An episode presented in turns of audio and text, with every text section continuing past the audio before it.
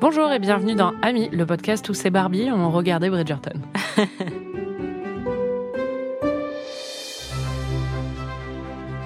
Salut, moi c'est Anaïs et on s'en tape.com. et moi c'est Marie, on est vendredi soir, je suis très fatiguée. Bravo. Une fois n'est pas coutume, en tout cas depuis les deux premières saisons, cette fois-ci tu as regardé ces épisodes toute seule. Tout à fait. Je ne sais pas ce que tu en as pensé, même si j'ai quand même une petite idée. je ne pense pas que d'un coup ce soit devenu un chef-d'œuvre à tes yeux. Donc je vais découvrir tes réactions aux trois derniers épisodes de la première saison de Bridgerton tes réactions, tes impressions, tes analyses au fur et à mesure de ce podcast. Euh, j'espère euh, que tu n'as pas autant détesté que les cinq premiers épisodes. Ça va voler très haut, tu vas voir. On va entendre déjà dans quel esprit tu étais au début du visionnage. Je m'apprête à regarder les épisodes 6, 7 et 8 de Bridgerton. Et j'ai aucune envie, mais aucune envie de regarder ça. Et il dure, putain, 57 minutes, 1h1 et 1h12. Marie, je suis très énervée contre toi. J'ai déjà la flemme. On est marre. Ça fait une minute. Ça a dû être dur, mais tu avais toi-même pour te tenir compagnie? J'ai beaucoup parlé du coup pour essayer de faire passer ces 3h12 plus vite. Ça n'a pas marché Non, pas du tout. Et en réécoutant mes enregistrements, c'était que des soupirs, des bâillements, ou genre moi en train de changer de position sur le canapé en espérant que la position suivante me permettrait de mieux tolérer ce visionnage. C'était euh, ouais, c'était un petit peu compliqué. J'allais te demander euh, ce que tu as ce que tu as pensé de cette expérience cette fois-ci. Visiblement, ça a quand même été douloureux. On va l'entendre. Oh non, on s'en fout. C'est nul. Allez, c'est reparti. Oh, J'en ai marre. On peut plus. Et pourtant, dans ces trois épisodes, moi, en les regardant toute seule, je me suis dit, je sais pas si c'est parce que j'ai pas Anaïs qui est en train de se plaindre à côté de moi, mais je les trouve mieux que les épisodes précédents. Et je pense que c'est parce qu'il se passe plus de choses aussi dans ces épisodes, plus de choses que tu dois résumer en 30 secondes.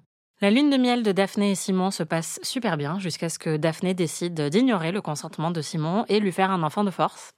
Marina, la meuf qui était enceinte, va se marier avec Colin, mais finalement elle se marie plus avec Colin parce qu'il est révélé qu'elle est déjà enceinte, mais finalement elle est plus enceinte parce qu'elle a essayé d'avorter, mais finalement si elle est enceinte parce qu'elle n'était pas au courant qu'on ne peut pas avorter avec de la tisane. Pendant ce temps, Bénédicte vit sa meilleure vie, mais le plus important, c'est que j'avais raison sur l'identité de Lady Whistledown. Oui, bravo, c'est vrai. Je suis fière de moi. Moi aussi, je suis une enquêtrice en repère. c'est presque aussi bien que avoir trouvé qui a tué Laura Palmer. C'était presque aussi subtil. Exactement. Franchement, ah, ça va. Je suis très fière de moi. Mais si, si, été impressionnée.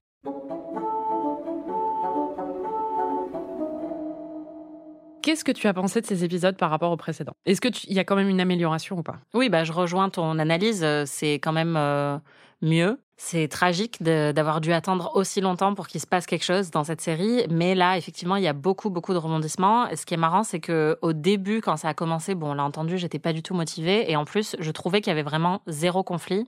Je pense que j'étais programmée par rapport à ce que j'avais déjà vu dans les épisodes précédents, et je me disais, mais comment on va tenir trois heures?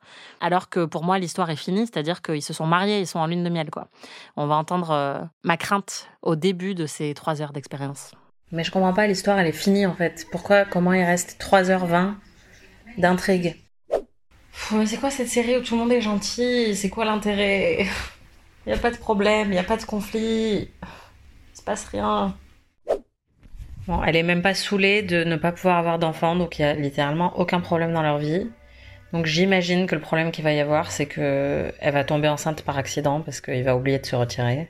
Ça, ça peut encore tenir au moins 8 épisodes, vu le rythme. Une petite annonce euh, de santé publique. Même euh, s'il n'oublie pas de se retirer, vous pouvez tomber enceinte avec la méthode du retrait. Tout à fait. Voilà. Euh, donc ça aurait pu être ça, mais ce n'est pas ça. Mais oui, donc j'étais très inquiète parce qu'effectivement au début tout se passe bien et puis ils sont tous tellement gentils et niais les uns avec les autres. Et je veux bien qu'il existe des Ted Lasso et des Parks and Recreation euh, dans la vie, mais là, en fait, on n'est pas à ce niveau-là de, de jouissance sur la gentillesse entre les personnages. Donc, euh, j'en avais vraiment marre. J'attendais qu'il se passe quelque chose. Et puis, alors, d'un coup, Il y avait zéro conflit, et puis après, euh, il y a vraiment que des conflits, quoi. Oui, et le conflit central, c'est aussi l'histoire centrale, évidemment, c'est le conflit entre Daphné et le duc. Donc il faut qu'on parle un tout petit peu de leur trajectoire dans ces épisodes. Ça commence très bien. Pour le coup, il y a du cul. Hein. Ça commence très bien pour eux. C'est pas désagréable non plus pour nous, mais... euh, Non, mais honnêtement, moi vraiment, je... donc en fait, on assiste à un montage cul où ils couchent vraiment partout. Dans les jardins, dans leurs chambres, devant les serviteurs, les pauvres, qui auraient demandé à personne, sur une reprise au violon de Wildest Dreams de Taylor Swift. Ça m'a un peu euh, fait mal au cœur. Parce que tu, devenais, tu venais de débourser une somme folle pour aller voir le concert de Taylor Swift. Exactement, j'espère que ce sera mieux que ce que j'ai vu dans, dans Bridgerton. Et non, en fait, je trouve que les scènes de sexe entre eux sont vraiment pas très bonnes, contrairement à celle avec Anthony, où je pense que c'est vraiment une question de jeu d'acteur, où lui et sa poissonnière, là, ils arrivent vraiment à, à mimer, en fait, le désir, la passion, l'orgasme, tout ça.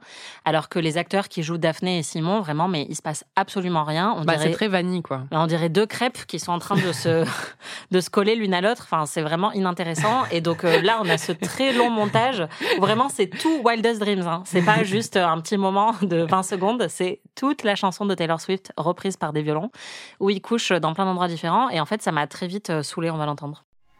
Ah, d'accord. Ok. Et B Mais quel enfer Bon, on a compris. Oui, alors je dis quel enfer parce qu'en fait, j'ai réalisé aussi dans ces trois derniers épisodes que c'est principalement une série sur l'éjaculation précoce.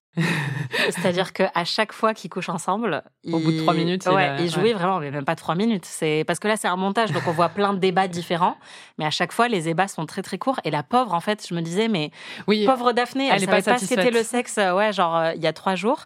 Et là, elle fait que coucher avec un mec qui la prend en mode lapin du racel pendant cinq secondes, et après, il lui tourne le dos et il se finit tout seul.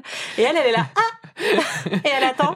Elle, je pense qu'en plus, comme elle savait même pas ce qu'était le sperme dans ces épisodes, elle sait sans doute pas non plus ce qu'est un orgasme, mais elle sait pas qu'elle a le droit de jouir elle-même. Bah si, ce qu'on a compris, c'est qu'elle sait ce qu'est un orgasme parce qu'elle s'est touchée entre les cuisses euh, Oui, grâce voilà. à lui. Mais tu sens que elle Bah, est on pas est encore au courant croire que... qu'elle a des orgasmes. Après, bon, elle a l'air de prendre du plaisir, Oui, bah, mais elle, Non, elle non, atteint non. jamais l'orgasme avec lui, quoi. Alors ça, c'est notre interprétation à nous en se fondant sur euh, La science. Huit coups et demi euh, pour atteindre un orgasme, euh, c'est, ce serait une prouesse assez impressionnante. Je suis d'accord, mais ce que je veux dire, Maman, j'espère que tu n'écoutes pas ce podcast.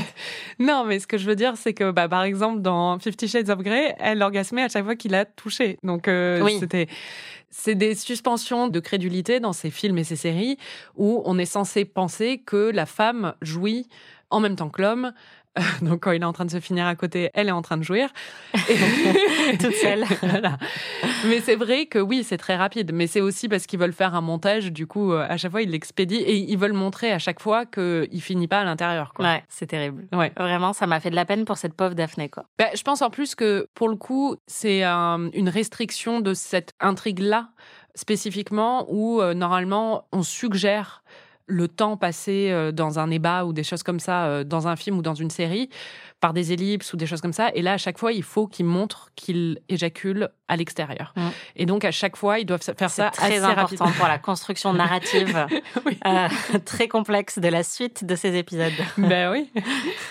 En tout cas, écoute, moi, quand j'ai vu, je suis d'accord avec toi, hein, ces scènes, elles sont pas ouf, mais comme tu m'as toujours demandé du sexe dans nos his- les histoires de films romantiques qu'on regardait, je me suis dit, pour une fois, elle va en avoir. Non, mais c'est pas trop mal, mais c'est juste que dès qu'on voit les scènes de sexe avec Anthony, et pourtant je m'en fous complètement de sa romance avec euh, machin truc de l'opéra, ça marche tellement mieux en fait en termes de d'émoustillement et de sensualité.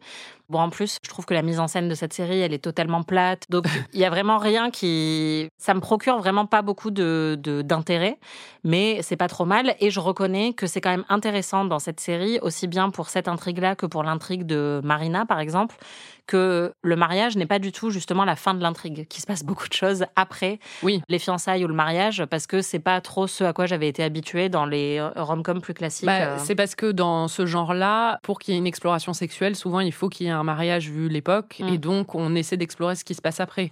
Mais ceci dit, là, la fin, c'est qu'elle a un enfant, donc euh, ça reste quand même hyper conventionnel, et c'est juste la fin, c'est qu'elle est dans un mariage heureux, alors qu'au début, elle n'est pas forcément dans un mariage heureux. Oui, complètement. Mais oui, donc euh, au début, ils sont très heureux. Euh, dans leur vie sexuelle et maritale et conjugale jusqu'au moment où Daphné découvre le principe du sperme. Elle connaissait pas avant.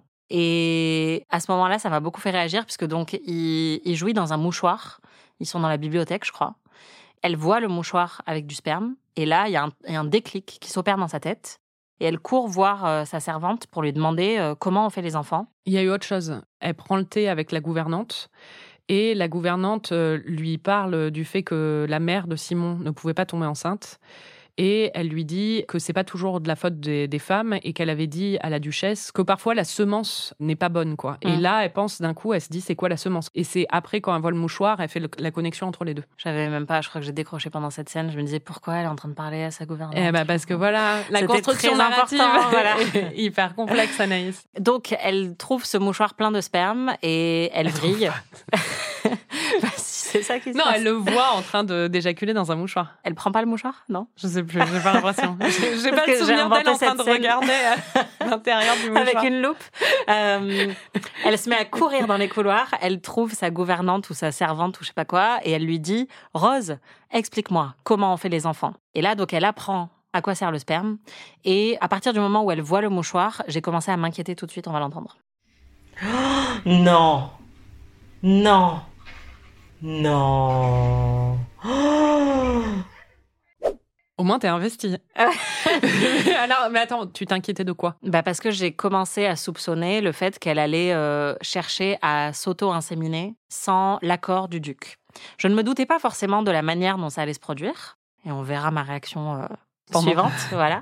Mais euh, quand elle regarde le mouchoir et tout, et qu'elle commence à avoir cette espèce de doute, je me suis dit, en fait, elle a compris que, enfin, il suffit de prendre son sperme à lui pour qu'elle tombe enceinte. Et donc, il va y avoir manipulation de sa part. Et donc, ça m'a beaucoup inquiétée parce que c'est pas du tout euh, sympa. Mais c'est marrant que tu penses à ça tout de suite parce que, en fait, moi, ma première réaction. C'est parce que je suis trop forte. Oui, d'accord. trop perspicace.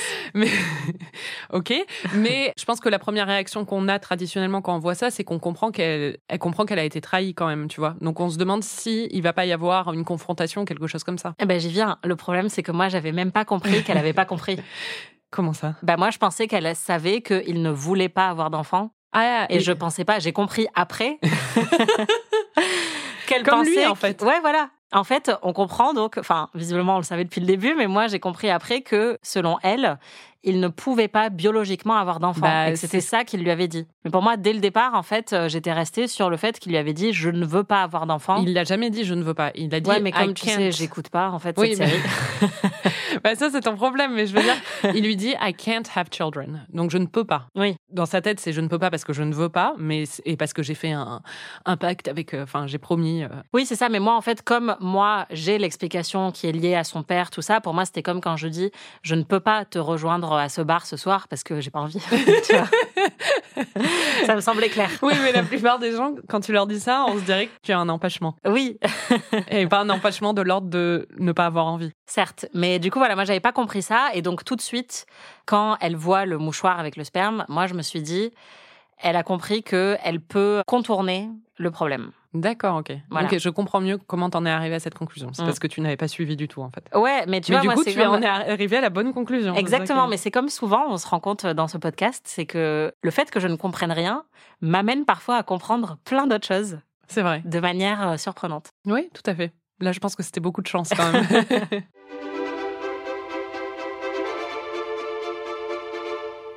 tu avais raison, elle va pas utiliser une pipette pour s'inséminer. Elle va le forcer, Mm. en fait, à jouir à l'intérieur d'elle. C'est horrible. Oh Pas cool, pas cool, pas cool. Non, meuf, faut pas faire ça. Oh non, mais c'est cata. C'est quoi cette série? Oh. Ma deuxième réaction, c'est vraiment le montage qu'il y a à la fin de l'épisode où on la voit avec les jambes en l'air pour Bah ouais. euh, s'assurer que le sperme arrive à destination. J'ai trouvé ça, mais d'un dark. mais c'est atroce. C'est-à-dire que là, on était vraiment dans la série des bisounours depuis euh, six épisodes. Et là, hop, en l'espace de 20 minutes, on a euh, viol, euh, avortement, fausse couche. Enfin, parce qu'après, il va y avoir... on va parler de toute la suite, voilà. mais effectivement, tu m'en avais déjà un petit peu parlé, mais j'avais oublié que tu m'avais parlé de cette séquence. Et euh, bah oui, je pense qu'on est d'accord toutes les deux. Enfin, donc elle, elle se met sur lui.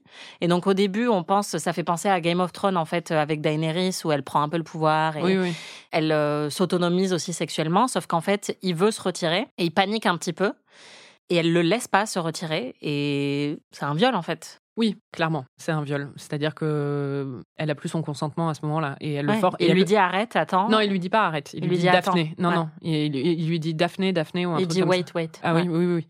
Mais du coup, euh, enfin même en fait, même s'il lui disait rien, son visage est assez clair et le fait qu'elle sait très bien qu'il n'a pas envie de faire ça et qu'elle le fait de façon très consciente. C'est pas comme si elle n'avait pas compris le truc avec le sperme et qu'elle le faisait parce qu'elle avait envie d'être dessus et que ça l'amusait. C'est vraiment parce qu'elle a ce but et aussi parce qu'elle veut se venger, parce qu'elle se sent trahie et qu'elle veut se venger. Ce qui est intéressant, c'est que donc la scène existait dans le livre, mais qu'elle était encore plus explicitement un viol, euh, même si là c'en est encore un, mais qu'elle a été légèrement modifiée pour la série. Donc au moment de la sortie, beaucoup de gens ont été très déçus de voir cette scène et aussi se sont demandé si les créateurs de la série pensaient qu'ils avaient euh, modifié et qu'ils avaient rendu ça plus acceptable en la présentant comme ça, en, enlevant certains éléments qui étaient dans le livre où euh, l'absence de consentement était encore plus claire. Ce qui est assez perturbant aussi euh, avec cette scène, c'est que non seulement c'est un viol, mais c'est pas traité comme un viol par la série. C'est-à-dire qu'on est vraiment du point de vue de Daphné, on sympathise beaucoup plus avec elle à ce moment-là. Enfin, la série, en tout cas, veut nous faire sympathiser beaucoup plus avec elle à ce moment-là qu'avec lui. C'est-à-dire que lui, on voit pas euh, les retombées après dans les épisodes suivants de ce qui s'est passé. C'est-à-dire qu'on voit qu'il lui en veut et qu'il ne veut plus lui parler, mais on est toujours plus de son point de vue à elle.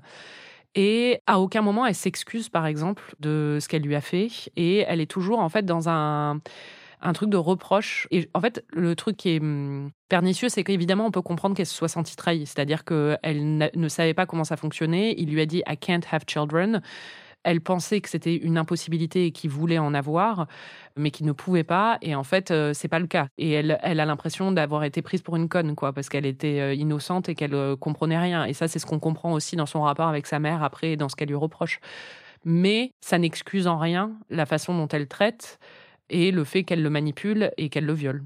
En fait, le viol, c'est un très gros élément récurrent dans beaucoup de livres euh, à l'eau de rose, surtout dans les années 70-80. Ça s'est arrêté à la fin des années 80 parce que le discours sur le viol aussi a changé dans la société en général. Mais dans les années 70-80, les trois quarts des livres, enfin la plupart des livres de romance contenaient des scènes de viol où l'héroïne en général, et même presque tout le temps, est violée par le héros. Et euh, c'est euh, une des grosses hontes de ce genre-là. C'était beaucoup utilisé à l'époque pour à la fois montrer du sexe tout en préservant l'innocence de l'héroïne qui ne veut pas vraiment coucher avec le mec. Et en même temps, c'était censé montrer, lui, qu'elle représentait une attirance euh, irrésistible à ses yeux et qu'il pouvait vraiment pas s'empêcher de la violer et qu'elle ne voulait pas mais malgré elle, prenait quand même du plaisir, mais après culpabilisé pour le plaisir. Donc c'était un discours extrêmement toxique autour du viol. Et ça a disparu de ce genre-là depuis la fin des années 80. Les livres de Bridgerton, j'en ai lu euh, quelques-uns. J'ai pas lu celui-ci avec Daphné. Et à chaque fois, Julia Quinn fait attention à établir le consentement de l'héroïne.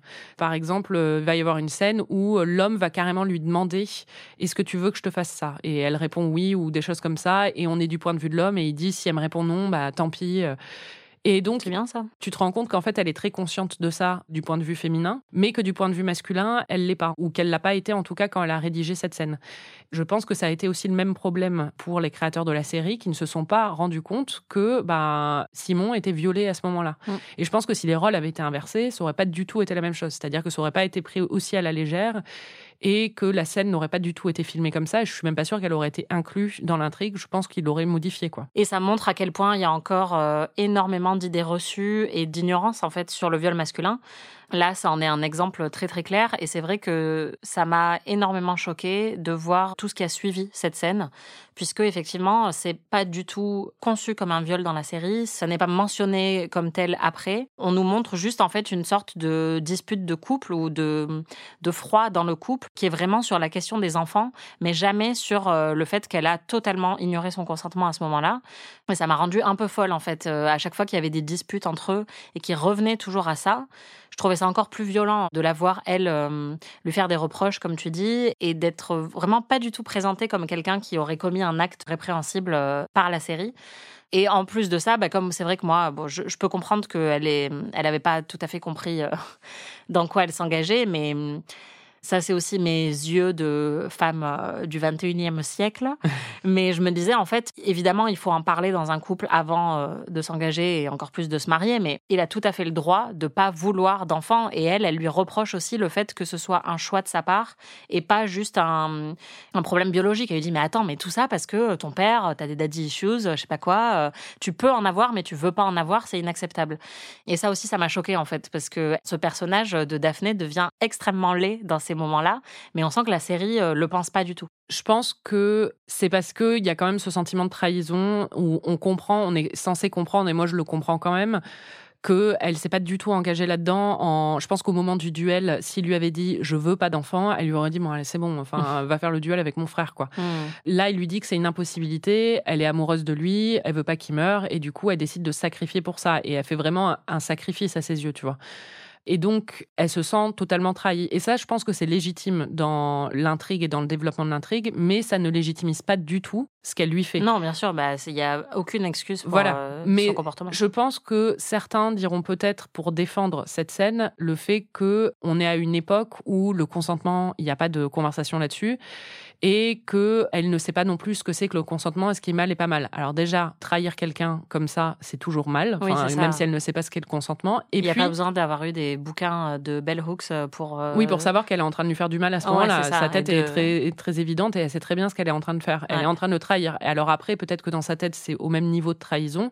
Mais cet argument sur le côté euh, historiquement euh, c'est explicable ou des choses comme ça ou c'est pardonnable, cette série historiquement se tape de l'histoire. Donc, euh, Bah oui, exactement. donc sur tous les autres aspects, cette série n'en a rien à faire. Quand Simon lui décrit comment se masturber, ça n'est pas fidèle à une réalité, une quelconque réalité historique. Donc, si cette série prend le parti de ne pas être fidèle à une réalité historique et d'appliquer nos propres codes à un univers imaginé qui est censé se situer au 19e siècle, mais dans un 19e siècle totalement adapté à nos codes à nous, dans ce cas-là, il faut qu'elle aille jusqu'au bout, en fait. Et elle ne va pas jusqu'au bout et elle inclut une- scène qui est vraiment choquante pour le coup. Oui, pour moi, ça casse vraiment euh, toute euh, velléité euh, progressiste de la série, en fait. De Oui. faire un truc comme ça. euh. Après, t'as pas envie, en fait, de les encourager à être ensemble, quoi. Enfin, Non. tu vois, c'est juste. euh, Et moi, ça m'a rendu Daphné vraiment extrêmement antipathique. D'ailleurs, ça me faisait marrer au début de l'épisode où elle est vraiment, bah, elle découvre un peu les villageois, elle est gentille avec tout le monde, et on sent que lui, c'est un peu le mec ronchon, euh, asocial, et elle, c'est vraiment la meuf qui fait tout parfaitement. Et quand on a cette scène, alors je me suis dit peut-être que justement, ils bâtissent autant de bonté chez elle que possible pour qu'ensuite on puisse mieux accepter euh, ce qui se passe derrière. Mais hum, à partir de ce moment-là, c'est vrai que déjà, j'étais très peu engagée dans la série et dans les personnages, mais alors là, vraiment, ça m'a totalement perdu. euh, question sympathie. Enfin, je, vraiment, je voulais plus voir euh, ce que Daphné euh, Ouais. faisait dans cette série. J'avais juste euh, plus envie de voir sa tête, quoi.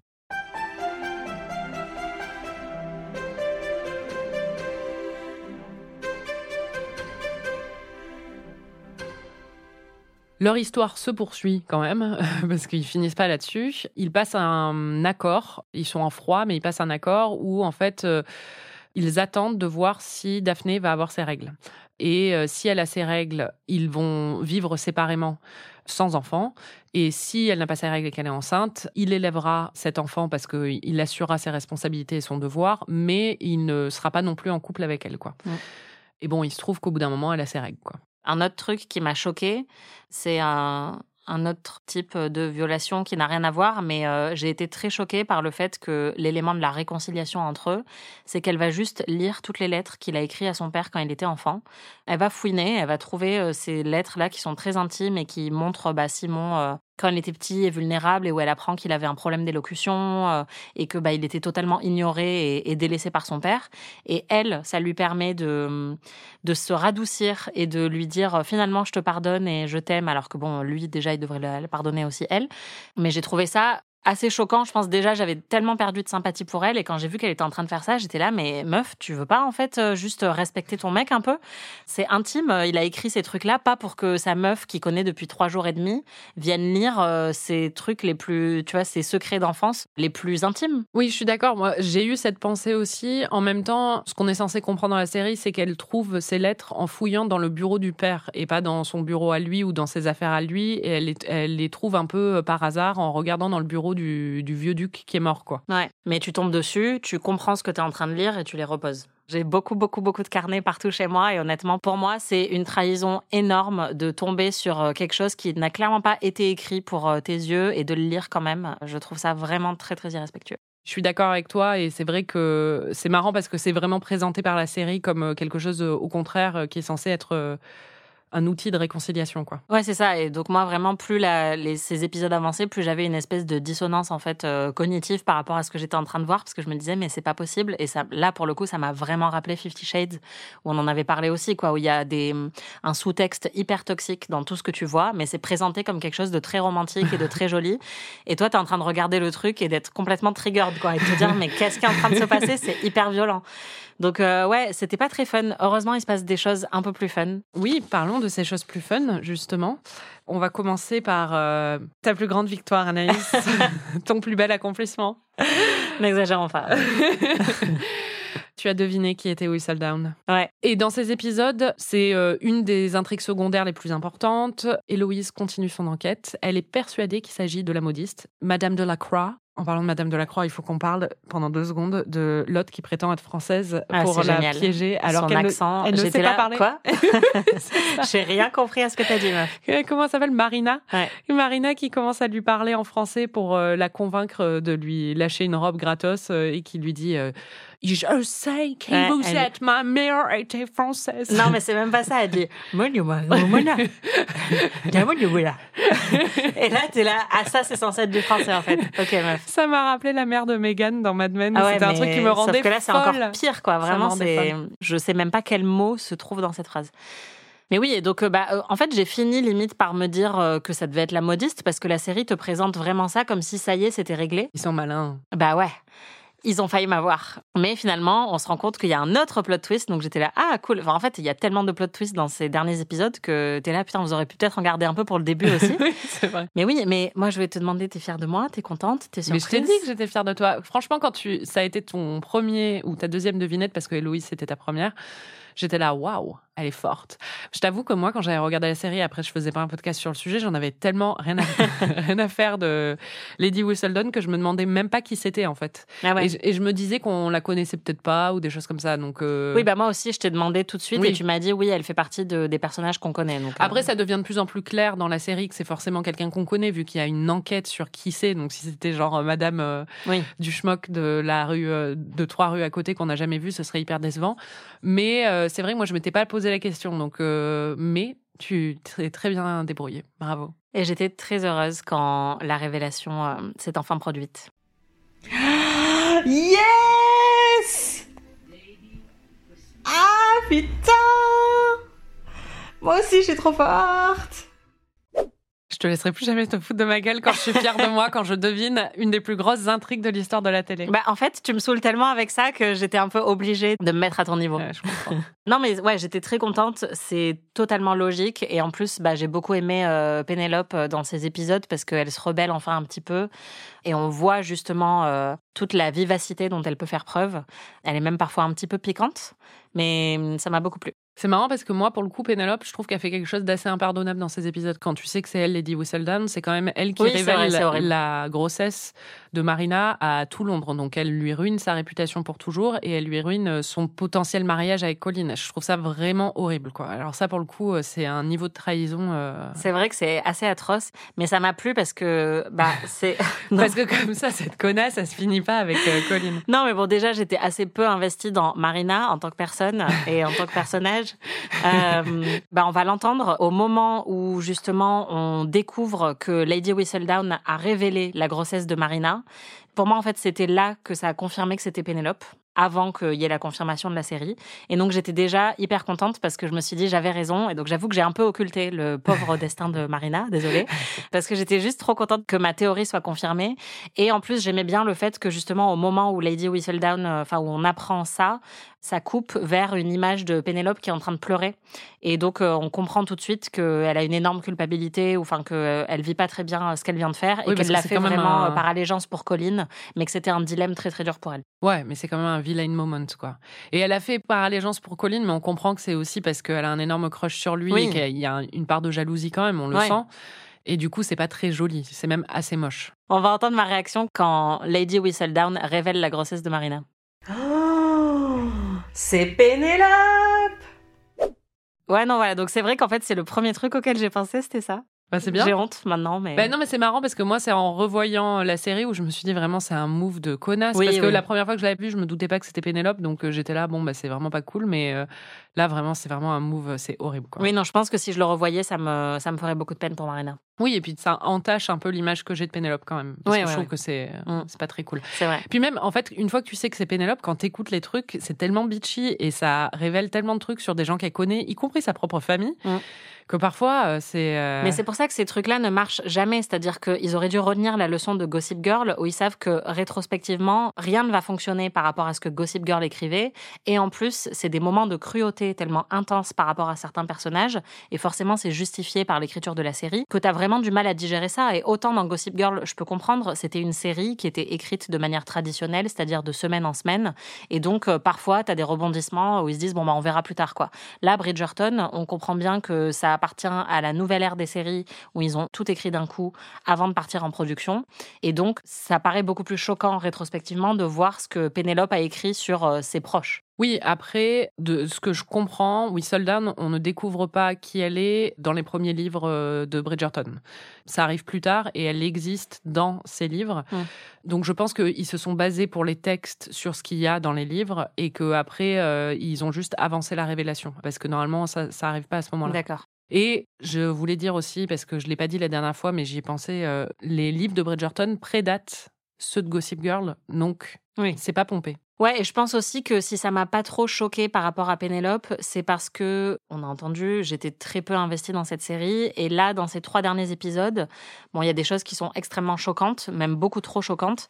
Mais il y a aussi plus de mordants dans l'écriture. En fait, on a l'impression qu'ils sont un peu réveillés. Mhm. Et il y a quand même deux, trois moments sur ces 3h12 qui m'ont fait rire, où j'ai trouvé qu'il y avait vraiment des, des saillies qui étaient pas mal, où il y avait des, des petits moments de malaise, notamment dans le dîner, par exemple, entre les Featherington et les Bridgerton que je trouvais très plaisant. Et donc, euh, je pense que même euh, ce petit niveau de méchanceté-là m'a fait plaisir parce qu'on l'a entendu même au début de ces trois épisodes-là. Je me disais, oh là là, mais ils sont tous trop gentils et polis et j'en ai après vous et voici des fleurs et gna gna Et j'en avais un petit peu marre. Ah non, mais je suis d'accord, c'est mm. plus fun à regarder, c'est sûr. Ouais. Mais bon.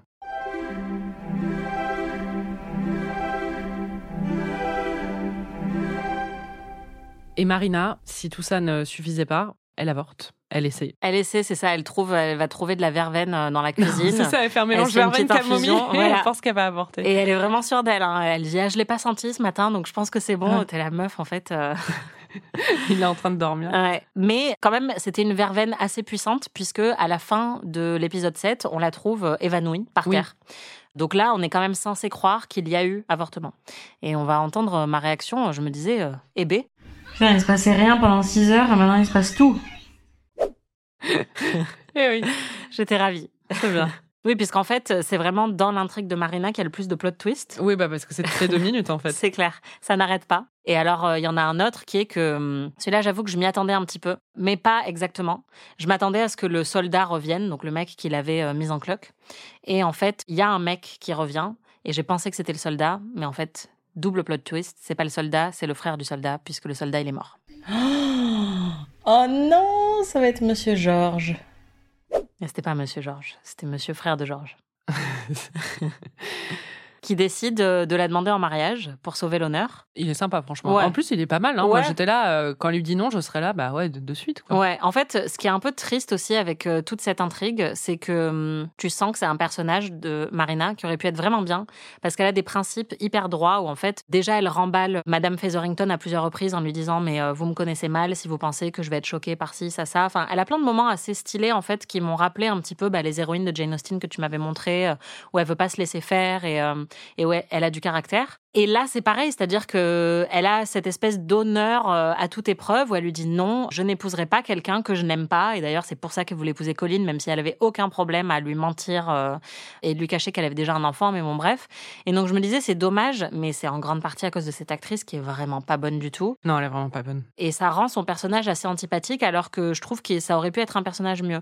Mais tout ça pour dire que oui, le, le frère la demande en mariage. Elle dit non parce qu'en plus, elle n'est plus enceinte, ou ça, c'est ce qu'elle croit. Mais, nouveau plot twist, la tisane n'a pas marché. Et le bébé donne un petit coup de pied. Et Ouais. d'un coup, elle est là. Oh Mais bon, on s'en tape un peu de cette intrigue au final. Totalement. Mais vraiment, à un point. C'est vrai que ça, ça donne des rebondissements, mais tu pourrais couper toute cette intrigue, je serais heureuse. C'est ça. Mais au moins, là, j'ai apprécié le fait qu'il y ait un plot twist par minute. Et s'ils avaient fait comme ça avec elle dès le début, bah, ça aurait rendu le truc un petit peu plus savoureux. Ça aurait été un peu fatigant au bout d'un moment quand même. Ouais, mais là, vraiment, j'ai pas compris cette espèce d'accumulation à la fin de plein de plot twists alors Bah, que ça avance boucler, très lentement au début. Bah ouais, mais Point Bénédicte. oui. Un petit point Bénédicte. Bah, il vit sa meilleure vie hein, cette semaine. Euh, il se tape la modiste. Ouais, C'est sa nouvelle meuf. plein de fois. Voilà. Je les trouve très mignons d'ailleurs. Ouais. Quand elle lui dit euh, ferme la porte à clé, euh, qu'on nous laisse tranquille, j'ai trouvé ça très cool. Et puis, il a une petite discussion avec euh, monsieur Rayon UV, là, euh, le peintre. Mais je comprends pas que tu dis ça parce qu'en revoyant, j'étais il, il a une couleur de peau. On Ouais, dirait qu'il a pas vu pas, le soleil il- depuis dix mois, quoi. Je sais pas, oui, là, dans cet épisode, un peu moins. Mais il fait juste, euh, je sais pas, il fait un peu euh, fake. Euh, donc, ce mec qui lui explique qu'il est gay et qu'il a un arrangement avec euh, sa femme et qu'elle aussi, ça lui convient très bien, qu'elle fait un peu ce qu'elle veut et que donc, il est. Enfin, non, il est même pas si libertin que ça d'ailleurs, puisqu'il a une vraie histoire d'amour avec ce mec avec qui Bénédicte l'a surpris. Et. euh, ça pourrait être pas mal si c'était dans une série bien, mais. mais là, on s'en fiche un peu. Oui, c'est un peu non, comme le fait- discours euh, sur la diversité dans les épisodes précédents Non, sur- tu dis c'est une minute. donc, oui, mais euh, surtout, c'est pas cohérent, en fait. C'est-à-dire que hum, il y a un truc où le mec commence à dire euh, qu'il est obligé de vivre cet amour euh, caché de tous, euh, en secret, machin. Littéralement, l'épisode d'avant, on les a vus dans une partouze où il y avait la moitié de Londres et clair. il était en train de, enfin, coucher avec son mec dans une salle où tout le monde pouvait rentrer. Littéralement, Bénédicte Bénédicte est est rentré. rentré, Donc, euh, quand t'entends ça, t'es un peu genre. Ah ouais, vraiment, tu vis dans le secret parce que t'as pas l'air de trop, trop vivre dans le secret. Mais bon, après, je me souviens au moment de la sortie de la première saison, ça avait été un- une grosse déception pour beaucoup de gens que Bénédicte ne soit pas gay ou qu'en tout cas on n'explore pas ça dans cette saison parce qu'ils trouvaient justement que la série faisait un peu du queerbaiting en ayant un personnage ultra secondaire qui soit gay et qui ait ce petit moment, ce petit discours de deux minutes là-dessus et en nous faisant croire qu'il va peut-être y avoir un truc avec Bénédicte alors qu'au final, Bénédicte, son histoire euh, d'amour ou dans, en tout cas de cul, c'est avec la modiste quoi. Donc, oui, euh, bah moi c'est comme ça que je l'ai perçu d'ailleurs la Oui. dernière fois, c'est que je pensais vraiment qu'il allait y avoir euh, une intrigue sur peut-être une bisexualité euh, de Bénédicte. Donc euh, oui, bon bah pff, voilà, à ce stade, euh, j'ai envie de dire, je suis même pas déçue, je suis euh, c'est normal. voilà, c'est ça. On va passer à la fin. Est-ce que tu peux raconter ce qui se passe à la fin? Alors, donc, au-delà de ce qu'on a déjà dit donc, concernant Marina et Penelope, qui est Lady Whistledown, il se passe plein d'intrigues dont je me soucie pas du tout. Mais le plus important, c'est que Daphné et Simon se réconcilient lors d'un bal qu'ils donnent de manière un peu récalcitrante tous les deux. Mais ils se mettent à danser. Et visiblement, ça règle tout. bah, C'est la pluie. Et Max Richter qui règle tout. C'est ça. On va entendre ma réaction. J'étais très dubitative. D'accord, et dans son ralenti, du coup, ça y est, c'est censé régler les problèmes. Ah, mon avis, on accéléré. Oui. Voilà, des commentaires mais- très pertinents. Après, bon, il y a plusieurs dialogues avant qui sont censés établir quand même. euh, Oui, c'est ça, mais comme je les écoute pas. c'est ça. Oui, du coup, voilà, ils se réconcilient. La scène d'accouchement de Daphné dure plus longtemps que toutes les scènes de sexe de Simon et Daphné. Surtout quel enfer. Elle est... Et puis alors, j'adore parce que le mec lui dit pousse et elle est juste là. Ouais, voilà, cette scène est horrible. Il est là, pousse un peu plus fort quand même. Elle est là, Euh. non, mais encore un peu. C'est horrible. Ouais. Et il y a Colline qui donc euh, part en voyage. Pénélope est hyper triste. Et elle aussi, elle s'en va. On comprend qu'elle s'en va. euh, elle part en retraite de vilaine méchante. Non. Pénélope? Ouais. On la voit avec une capuche. euh. Non, alors, putain, les cons. Ouais, ouais. C'est le- c'est- ça, c'est le flashback où on voit que c'était elle la, la veille qui avait été surprise par Héloïse. Ah oui. Oh là là, ok. C'est dur. Oui, bon, ça va. Non, mais t'as pas prêté attention. Mais en même temps, c'est remarquable que t'aies deviné tout ce que t'as deviné sans prêter attention, quoi. Merci. Voilà, bravo. Puis du coup, euh, tout le monde finit heureux. Daphné et euh, l'autre, ils ont un enfant. Ils s'aiment. Il y a quand même deux petits trucs qui annoncent la suite, peut-être. Oui. Alors, déjà, Anthony? Oui, Anthony qui continue de fixer euh, cette chanteuse d'opéra à chaque fois qu'il la voit, on dirait, enfin vraiment, je sais tout ce que tu m'as dit et je trouve qu'il joue plutôt bien dans toutes les autres scènes, mais à chaque fois qu'il est censé la fixer avec un désir dévorant, on dirait juste, j'ai noté un crapaud en rut. Enfin vraiment, il est complètement genre euh, comme ça. Merde, Euh, tu, vas, tu vas pas aimer la saison 2, en fait. ah ouais, non, là, vraiment, c'est, c'est, je trouve que c'est assez catastrophique. Et donc, ils recouchent ensemble, et ils veulent se mettre ensemble, mais finalement, ils se mettent pas ensemble. Et il y a un moment où, d'ailleurs, je crois que c'est même du Alicia Keys qui est en train de passer, euh, pendant qu'ils, parce que bon, pourquoi pas. hein. Euh, ils sont au lit ensemble, et tout a l'air hyper beau et bien pour eux. Donc là, tout de suite, je me suis dit, ça va mal finir, et j'ai envisagé quelque chose d'un peu plus sombre que ce qui se passe au final, mais euh, voilà. Bon, elle, c'est sûr, la chanteuse, elle va mourir ou il va lui arriver un truc. C'est sûr. 3, 2, 1, c'est parti. Non, on peut pas être heureux comme ça dans cette, euh, Bah, dans si, hein. une série. Bah, Mais pas quand, que- on est une, pas quand on est une chanteuse d'opéra poissonnière. Exactement. Donc moi, je m'attendais à ce que ça se fasse renverser par une calèche, un truc un peu dark comme ça. Mais surtout que je sais que c'est pas elle, la love interest de la saison 2. Donc euh, je me doutais bien que il fallait qu'elle soit évacuée d'une manière ou d'une autre. Mais à la fin, Anthony fait un petit discours. Oui, il dit... ça m'a trop fait rire. Bah, il fait son discours de mec, quoi. Il est là, c'est bon, euh, on m'a brisé le cœur, donc moi, l'amour, plus jamais. Euh, bouh. l'amour, c'est nul. Maintenant, je coucherai sans sentiment. Euh, et puis, je me marierai, mais alors vraiment, j'en aurais rien à foutre de cette vieille conne. Et donc là, on comprend très bien que ce qui va se passer dans la saison 2, c'est qu'il va tomber amoureux et qu'il va reproduire exactement le même schéma que le duc, c'est-à-dire qu'il veut pas écouter ses sentiments et il va lutter contre, mais en fait, il va quand même avoir des sentiments. Bravo Je suis trop forte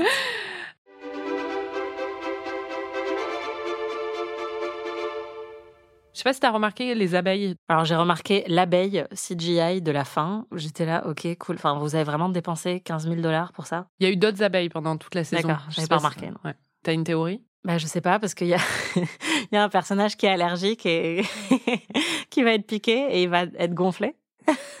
Tu es presque, Anaïs. C'est vrai? Ouais. Ok, il y a un personnage qui est allergique et qui va être piqué sur le pénis. Et ça va lui faire une réaction allergique hyper violente et ça va être hyper important dans l'intrigue. Bon, là, tu t'éloignes un peu. D'accord. Ou alors, c'est comme ça qu'il va rencontrer euh, la future femme de sa vie, autour d'une piqûre d'abeille. En tout cas, une piqûre d'abeille. Bah, j'imagine. Ou alors, euh, elle est apicultrice. c'est ça. ok, très bien. Euh, je crois Ou que tu- alors, c'est Beyoncé. Oui, c'est ça.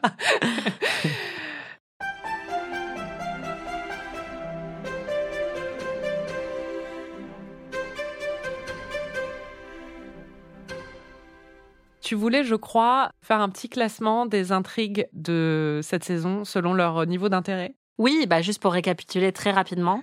Euh, donc, tout en haut, dans les plus intéressantes, il y a tout ce qui arrive à Pénélope et euh, le fait que c'est secrètement Lady Whistledown. En dessous, il y a ce qui se passe avec euh, la mère de Pénélope et ses robes. En dessous, il y a tout ce qui concerne Héloïse, parce que je l'aime bien aussi, elle est marrante.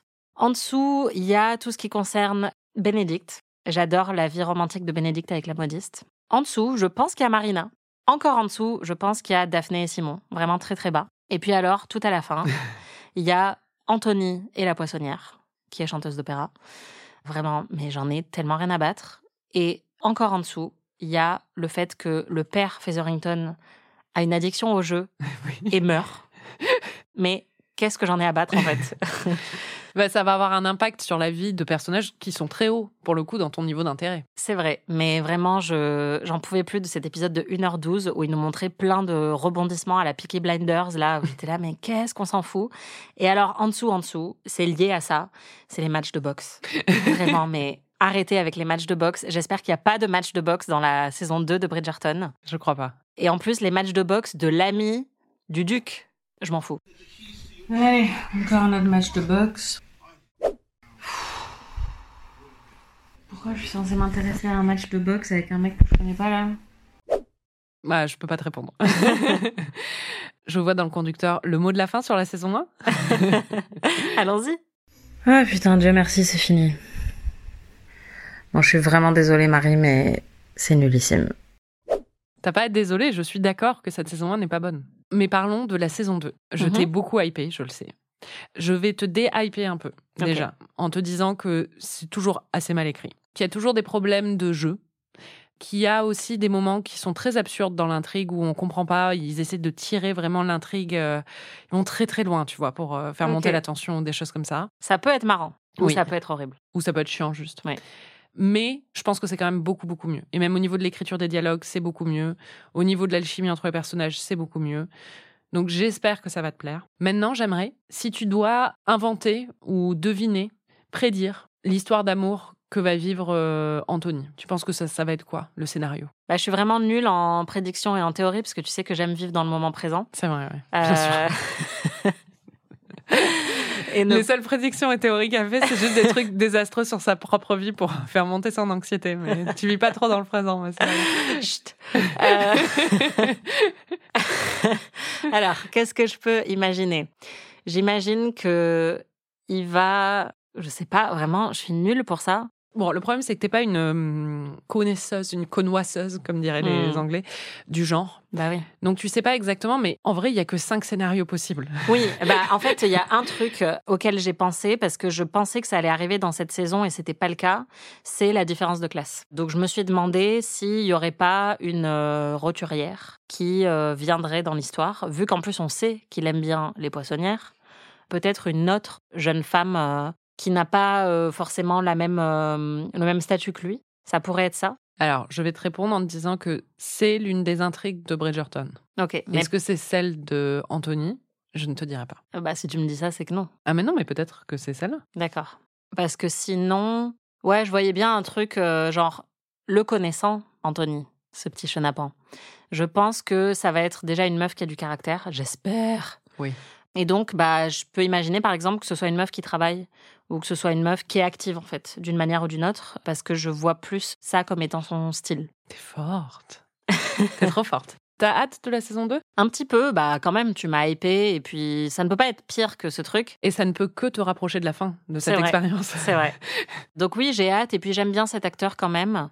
La question que je me pose, c'est à quel point il va y avoir des nouveaux personnages en dehors de, de l'intérêt romantique de Anthony? Alors, ce que je dirais, c'est que l'intérêt romantique d'Anthony ne vient pas seul. D'accord. Donc, il y a plusieurs nouveaux personnages qui sont liés à l'intérêt romantique d'Anthony. Il y a une nouvelle famille qui débarque. Elle est déjà mariée. Il fallait que tu t'arrêtes, Anaïs. Euh, Euh, ok. Et est-ce qu'on va continuer à suivre l'intrigue des autres personnages? Parce que moi, en fait, il me semblait que c'était des saisons qui étaient totalement séparées. Et donc déjà, ça m'a surprise quand tu m'as dit que la saison 2, c'était Anthony, mais qu'il y avait Anthony dans la saison 1. Moi, je pensais que c'était vraiment des... qu'on faisait un reset des personnages à chaque Non, fois. non, pas du tout. Vraiment, les personnages se suivent. Donc, euh, Donc on va continuer à voir Pénélope, Héloïse. Oui, oui, oui, euh, Pénélope et et Héloïse sont très importantes dans la saison 2. Cool. Elles ont toute une intrigue à elles et tout ça. Trop bien. Bénédicte, euh, dans mon souvenir, un peu moins quand même. Mais t'inquiète, t'en auras pour ton argent avec Anthony normalement. Ok. Et surtout, il n'y a plus le duc dans la saison 2. Oh Tu le savais, ça? Je le savais, mais j'avais oublié. Ouais. Trop bien. Donc on n'a pas de scène avec lui. Génial. Et ça, c'est une bonne nouvelle. Ouais, je suis ravie. Et euh, j'aime beaucoup Lady Danbury, donc j'espère qu'on va continuer à la voir parce qu'elle, elle est vraiment cool. Et puis, bah, l'actrice, elle est au-dessus. Elle fait vraiment le maximum avec les répliques qu'elle a. Et c'est des répliques qui sont généralement pas trop mauvaises aussi, parce qu'on sent que c'est un des personnages avec lesquels euh, les scénaristes s'amusent le plus. Donc j'espère qu'on va continuer à la voir.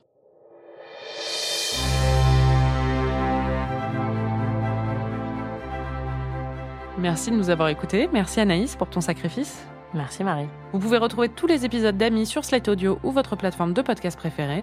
La semaine prochaine, donc, on va regarder les trois premiers épisodes de la saison 2 de Bridgerton. N'hésitez pas à regarder la série en même temps que nous, elle est disponible sur Netflix, et à partager vos impressions sur les réseaux sociaux.